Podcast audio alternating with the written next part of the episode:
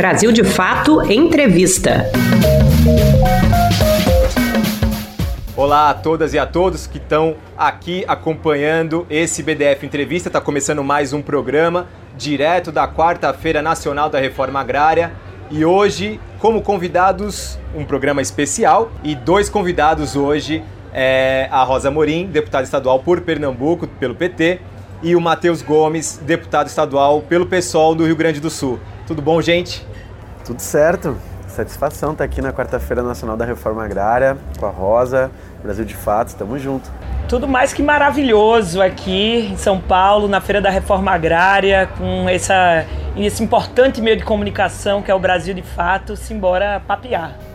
Rosa Morim e Matheus Gonçalves foram eleitos deputados estaduais por Pernambuco e Rio Grande do Sul nas eleições de 2022. Sob o mote da renovação, os dois mandatos apontam novos olhares sobre o fazer político. Enquanto Rosa, filiada ao Partido dos Trabalhadores, é indicada pelo MST para ingressar na institucionalidade, Matheus Gomes, do PSOL, advém da ebulição popular de 2013, construindo também na Câmara de Vereadores de Porto Alegre um mandato pautado na luta antirracista. Queria começar com uma pergunta que acho que é muito importante para o momento que a gente vive na política. Acho que se a gente fala de renovação da política, temos aqui dois exemplos perfeitos disso, né? É, dois jovens negros com mandatos progressistas. É, o mandato de vocês já completou 100 dias. Qual é o balanço que vocês fazem desse primeiro período? É, acho que também coincide com um país e uma rota de mudança, de transição muito, muito grande, né, Rosa?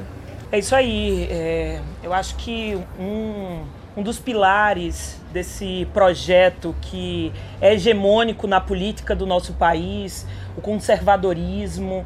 É, uma dessas facetas é justamente a política ser ocupada por homens, em sua maioria de meia idade, né? É, brancos, autodeclarados heterossexuais. Então, se a gente for fazer um parâmetro da política no nosso país, é esse o perfil. Portanto, estamos num momento que é, explode no nosso país a necessidade da renovação na política e de mudar, porque a representatividade ela é muito importante e fala também sobre mudança. Então, ocupar o parlamento, ocupar institucionalidade com novas caras, com pessoas jovens, pretas, LGBTs, é, com sonhos novos colocados para a mudança desse país, é muito importante. O Movimento Sem Terra tomou uma decisão pela primeira vez na história de lançar candidaturas em todo o país. Foram 15, nós elegemos 7 nessa bancada da reforma agrária e também vem com um novo perfil. Lá em Pernambuco, o MSC disse: se a gente vai entrar na política, a gente quer renovar. Então, colocamos lá à disposição dessa luta institucional uma mulher jovem e elegemos a primeira sem terra deputada estadual e já estamos fazendo a diferença no parlamento pernambucano. É isso. Agora, ouvindo a Rosa falar, né, como a primeira mulher sem terra eleita no estado de Pernambuco, a gente vive uma realidade que também traz esse ineditismo no Rio Grande do Sul. A gente, em mais de 200 anos de Assembleia Legislativa, nunca tínhamos tido uma bancada negra. E pela primeira vez na nossa história, elegemos em 2022, não apenas eu, mas também a deputada Bruna Rodrigues, a deputada Laura Cito, que já vinha de um processo parecido na Câmara de Vereadores de Porto Alegre em 2020. Fomos eleitos também a primeira bancada negra da história da Câmara de Vereadores da, da capital gaúcha. E agora estamos buscando fazer, na verdade, um equilíbrio entre a força política do movimento social negro do nosso estado com a representação institucional. Eu digo isso porque a nossa resistência ela sempre existiu.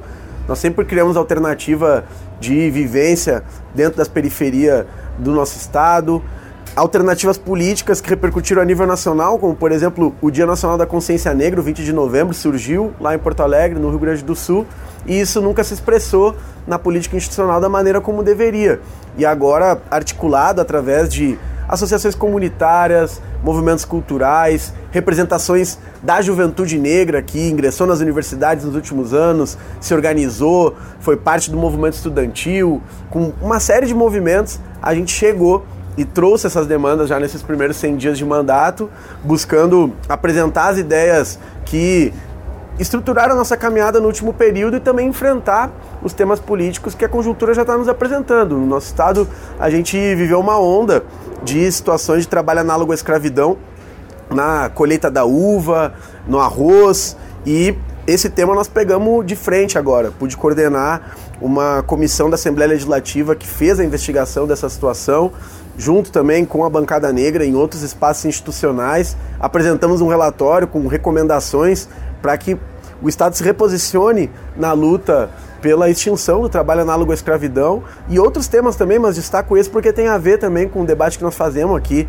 na quarta-feira nacional da reforma agrária, né, que é criar alternativas ao agronegócio predatório, à monocultura que atinge o Rio Grande do Sul e essa é uma bandeira que é, nos faz ser parte de uma bancada aliada do MST. Nós temos muito orgulho de fazer esse trabalho lá no Rio Grande do Sul e a nível nacional também. Eu vou voltar nesses assuntos que vocês tocaram. É, mas acho que tem uma curiosidade entre vocês dois. Tanto é, a Raquel Lira em Pernambuco quanto o Eduardo Leite no Rio Grande do Sul são os dois principais nomes do PSDB é, que governam estados importantes da federação. O partido que era uma grande oposição, até certo ponto democrática ao PT. É, a gente, obviamente, tinha questões aí, mas a gente vê hoje, com os olhos da conjuntura atual, que era até uma, uma oposição democrática ela, esse partido ele se esfacelou, né? É, essa direita ela tem sido de fato é, mais moderada ou ela está contaminada pelo bolsonarismo que tomou o país? Como é que vocês avaliam é, essa política nos estados? Acho que a gente está vivendo um momento diferente da política no nosso país. Nós tivemos que fazer uma composição muito ampla para retomar os marcos democráticos do nosso país e assim nós estamos tendo essa consequência tanto no governo federal, tanto a nível estadual. Então, o PSDB é um dos partidos que colocaria em destaque é, que, enfim, a nível nacional está aí compondo o governo do presidente Lula. Mas o que é importante destacar e demarcar é que esses partidos não abandonam os seus princípios de governância. Então, são governos liberais, são governos de Estado mínimo, são governos de baixa participação popular, assim como a gente encontra, por exemplo, em Pernambuco, eu acredito que no Rio Grande do Sul também temos a mesma consequência. Então, nós sofremos de alguma forma é, a a política desses governos, que não são governos à esquerda, são governos de, de muita conciliação, mas que nessa conciliação, nessa tentativa de encaixar todo mundo, é, o povo fica de fora. E temos um grande desafio no estado de Pernambuco. Foi um marco histórico eleger a primeira governadora mulher do nosso estado com uma chapa totalmente feminina, a governadora e a vice, mas a gente diz não, não adianta só ser mulher, é muito importante, mas que traga consigo também políticas que representem a vida e a participação das mulheres nesse lugar. E a gente acha que é, nesses, nesse primeiro momento do governo de Raquel Lira está muito aquém, muito aquém do que poderia ser. Então, é, pra você ter noção, é, o, o, o, partido do Bolsonaro tem mais espaço no governo do que o Partido dos Trabalhadores, ou é mais escutado do que nós. Então, isso já mostra um pouco os interesses que estão colocados no projeto né, de execução do, do governo. E antes, até antes de você falar, Matheus, é, o estado de Pernambuco é um estado que foi governado durante muitos e muitos anos pelo PSB. Né? Então, acho que ficou aí um resquício, é, talvez a Raquel Lira tentando apagar um pouco desse processo, desse que é de fato uma dinastia praticamente, né? E continuamos, na verdade. É, o poder econômico e o poder político, eles estão muito alinhados no nosso Estado desde que o país é país, inclusive, ou desde que o Estado é Estado. Então, as velhas oligarquias, o latifúndio tem um peso muito grande no estado de Pernambuco e no seu poder político também. Então, Raquel Lira é filha de governador. Né? Já, o, o, pai dela já foi governador, inclusive é da minha cidade, Raquel Lira, de Caruaru. Eu sou de Caruaru, sou do interior, vem de lá, mas que é, é uma direita que sempre dialogou ali com nós, né? principalmente com o Movimento Sem Terra, mas que, enfim, só para concluir, fazendo esse paralelo aí com o PSB, eu diria que é, mudou, mas não mudou tanto, porque se a gente vai olhar para a raiz fundante, a gente tem aí as mesmas famílias governando Pernambuco por muito tempo. Essa análise é interessante para o Rio Grande do Sul, no caso do PSDB, porque nunca foi o partido tradicional da direita do nosso estado. Né? O Rio Grande do Sul tem uma tradição que pega alguns elementos de um conservadorismo, um segmento reacionário mesmo, né? Uma boa parte dos ditadores da ditadura militar no Brasil são gaúchos. Do outro lado, um segmento vinculado diretamente ao agronegócio, né, que tem esse peso. Então a direita com essas características. E agora o Eduardo Leite ele criou um perfil diferente, inclusive teve um impacto a nível nacional, né, querendo se apresentar como um elemento da terceira via através do PSDB no entanto, no ano passado, é, acabou indo para a disputa do segundo turno e se ausentando do debate político nacional. Não declarou voto nem para o Lula, nem para o Bolsonaro, o que era completamente inadmissível diante da disputa que estava colocada. Né? A gente reconhece que há diferenças entre o projeto que ele desenvolve e do bolsonarismo raiz, inclusive isso nos levou a fazer uma campanha contra o candidato de Jair Bolsonaro lá, que era o Nix Lorenzoni, enfim. E o Eduardo Leite tinha foto com o Bolsonaro, né? teve que apagar do álbum. Exatamente.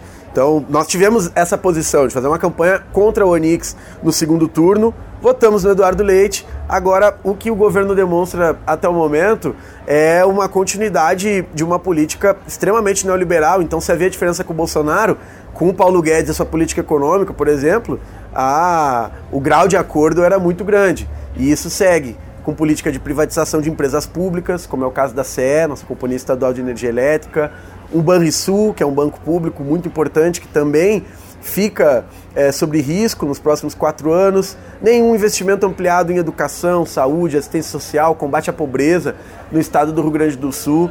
Né? É uma, uma situação gravíssima que a gente vive. Para a comunidade negra, por exemplo, nós temos um, um dos estados que preserva, na região metropolitana de Porto Alegre, onde está o grosso da nossa população, a maior desigualdade salarial entre a população negra e branca.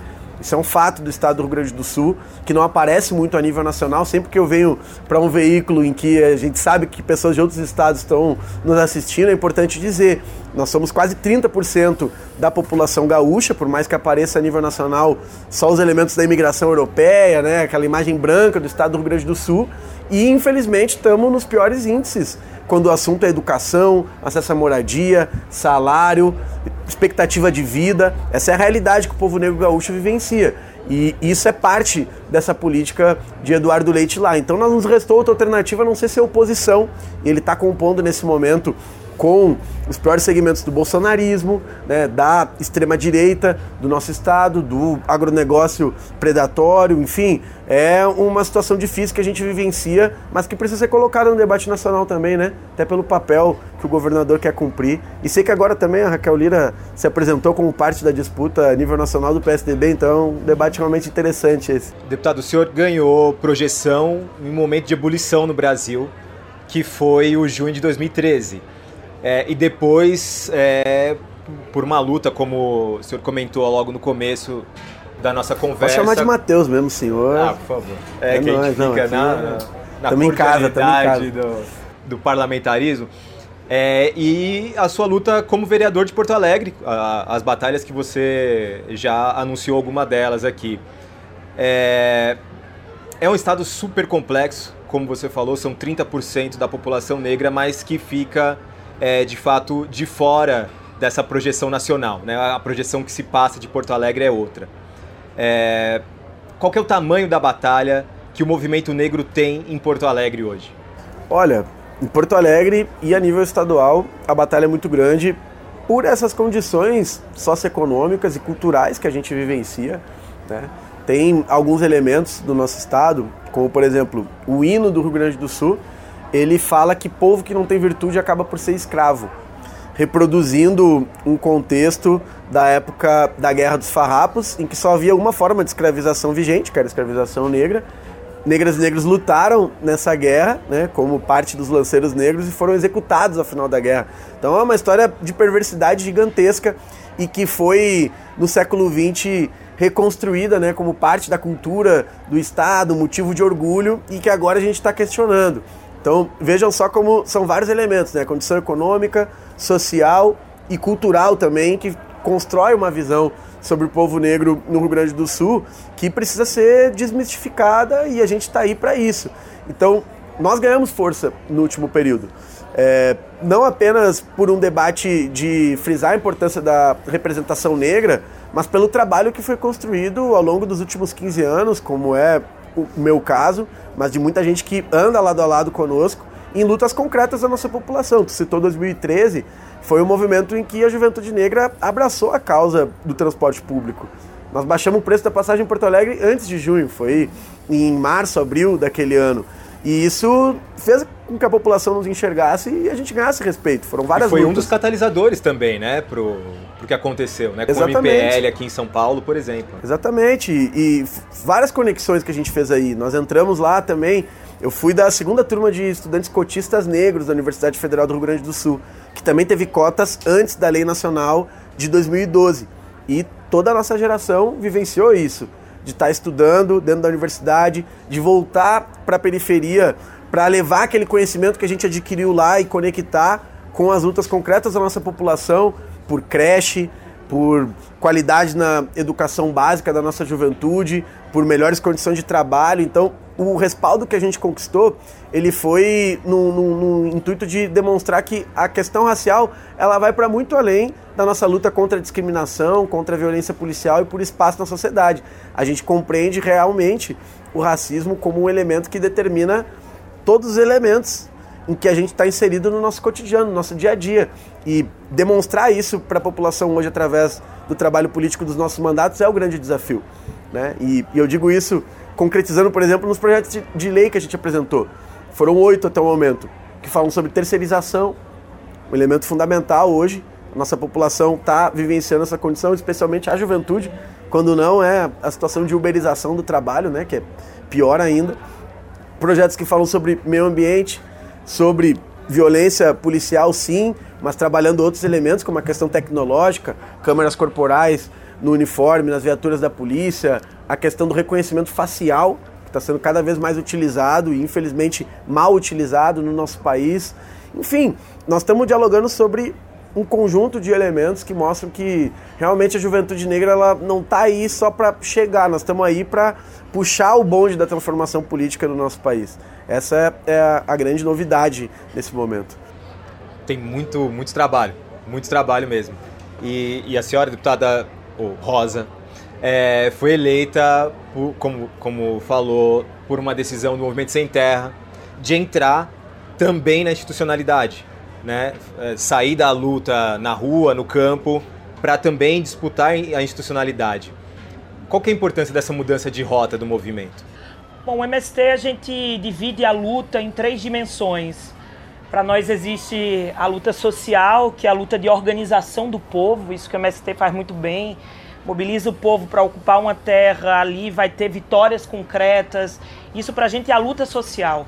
A luta ideológica, que para a gente está no centro agora, inclusive, que é a disputa das ideias, é o momento da gente poder, é, de alguma forma, é, elevar o nível de consciência do povo junto ao povo. E se a gente não fizer isso, a gente não muda de forma alguma a correlação de forças na, na nossa sociedade.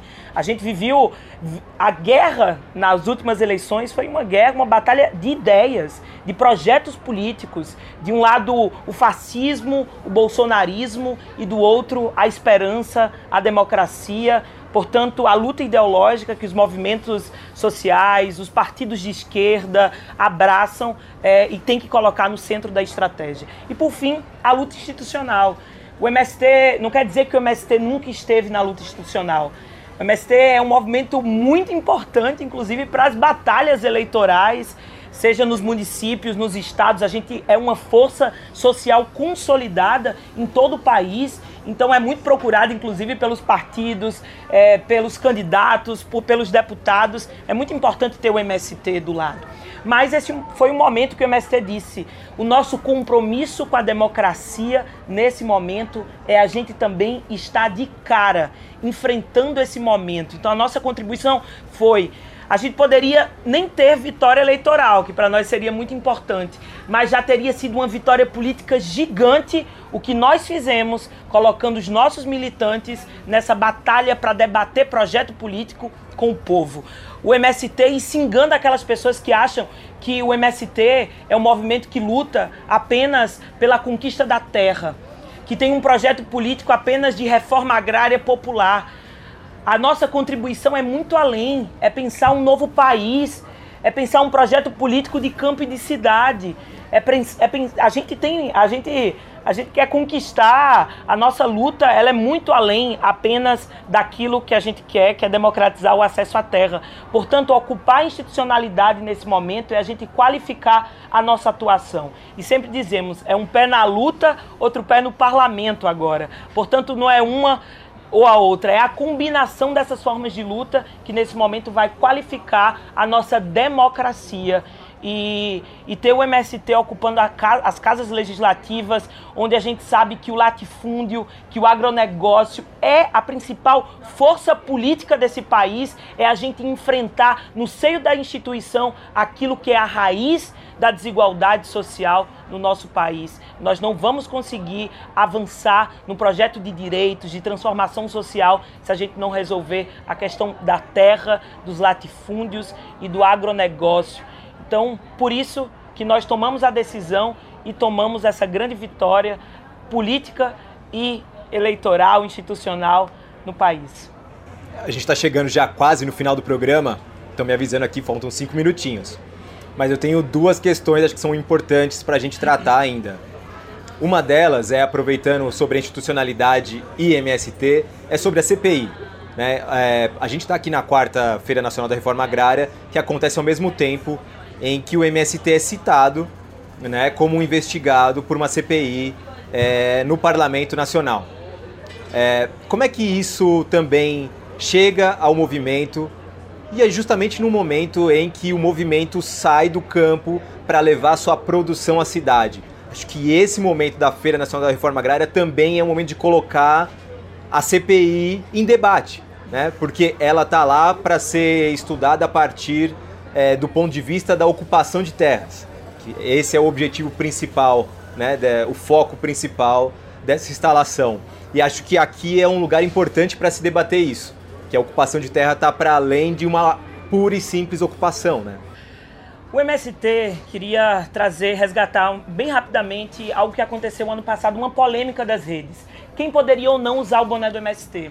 Não, só quem tem legitimidade para usar um boné do MST são os sem terras. E nós falamos, onde tiver um boné do MST tem apoio à nossa luta.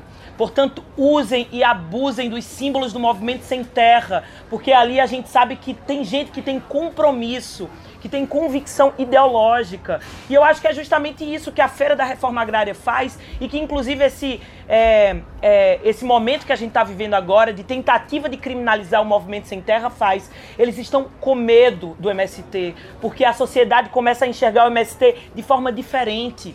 Óbvio que a gente tem aqueles que ainda continuam com aquele pensamento, mas a gente já mudou muito. É por isso que a gente é, elegeu vários deputados no nosso país, porque as pessoas olham para o MST com esperança. E o bolsonarismo agora, choroso, com medo, porque perdeu as eleições, arruma agora com, em quem apedrejar.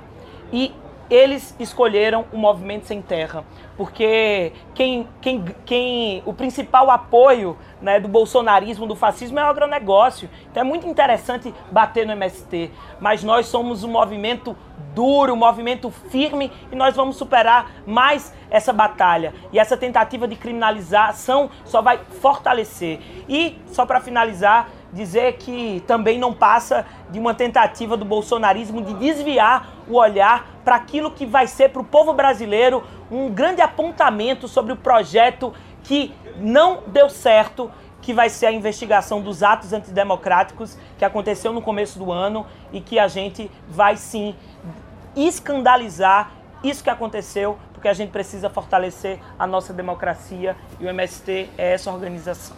Com certeza. É, Matheus, é, você estava falando sobre as vinícolas é, do Rio Grande do Sul e aqui o MST propõe, inclusive isso na época que, que aconteceu a divulgação desses casos de trabalho escravo, o MST divulgou uh, o suco que é produzido também na, nas vinícolas do MST. Então, esse também é um momento de pautar isso no Estado e também nacionalmente. Né? Com certeza. O Rio Grande do Sul teve duas situações que chocaram o Estado e o país. Uma de, do maior resgate da história do nosso Estado, 208 trabalhadores que estavam trabalhando numa empresa terceirizada que prestava serviço às vinícolas, grandes vinícolas né, do, da Serra Gaúcha, e outra na colheita do arroz em Uruguaiana, na fronteira com a Argentina, trabalhadores que estavam vinculados à BASF, uma das maiores multinacionais do arroz. Então aí realmente a gente tem um paradoxo, né? De um lado, multinacionais ou empresas gaúchas que exportam para o mundo inteiro, apresentando uma produção que em tese seria modelo, mas que faz uso do trabalho análogo à escravidão. E do outro lado, a produção estruturada pelo MST, que com base no Rio Grande do Sul, mas a nível nacional, é hoje o maior produtor de arroz orgânico da América Latina. E esse tipo de situação precisa ser compreendida pela sociedade, porque o processo da CPI do MST ele também é baseado em cima de muitas mentiras. E agora do estado do Rio Grande do Sul, infelizmente, a gente teve uma que acabou circulando o país nas últimas semanas, construída por um vereador de Porto Alegre que forjou o resultado de um laudo técnico da Universidade Federal de Santa Maria para dizer que tinha agrotóxicos no arroz orgânico do MST. E isso já foi comprovado como uma mentira pelo próprio laboratório em que ele comendou o, o teste né, do arroz, pelo Ministério da Agricultura e nós estamos tentando fazer com que a partir dessa situação o tiro saia pela culatra, que as pessoas realmente conheçam a produção de arroz orgânico do MST no estado do Rio Grande do Sul e a nível nacional, conheçam os produtos que o MST desenvolve nos assentamentos, através das cooperativas e que de fato possam compreender o papel educador, pedagógico e transformador desse movimento, porque faz produção de alimento em massa, mas preserva o meio ambiente, se preocupa né, com outras formas de economia que não a concentração de riqueza que o agronegócio é campeão de fazer no nosso país, por isso que tem tanta desigualdade no campo e por isso que a população na cidade não acessa um alimento saudável. Então é esse tipo de coisa que a gente quer a partir da quarta-feira nacional da reforma agrária, mas do cotidiano desse movimento, da relação que estabelece conosco enquanto parlamentares e diversos movimentos sociais da cidade, mostrar para a população nesse momento em que o bolsonarismo realmente tenta atacar o MST, mas não vai conseguir porque esse movimento é forte, tem raiz ideológica, tem raiz naquilo que constrói no dia a dia e nós também para fazer essa conexão campo, cidade, periferia e essa força que vai nos levar adiante com certeza. Estamos chegando no final, então muito obrigado, é, Rosa, Matheus, importantíssimo é, esse papo com vocês, essa renovação da política, acho que a gente vai voltar a falar em breve também para amadurecer essas nossas conversas. Acho que tem muita coisa também para a gente colocar ainda no nosso debate. Muito obrigado, viu? Satisfação, Zé. Estamos aí à disposição sempre. Obrigada, simbora. E a você que acompanhou o BDF Entrevista Especial dessa semana, muito obrigado. Na próxima semana voltamos com mais uma entrevista. Você pode conferir mais conversas como essa no YouTube, Spotify, Deezer e outras plataformas do Brasil de Fato. Direção e entrevista José Eduardo Bernardes. Coordenação de jornalismo Glauco Faria. Coordenação de rádio Camila Salmásio. Coordenação de audiovisual Monize Ravena. Coordenação de redes sociais Cris Rodrigues. Direção executiva Nina Fidelis.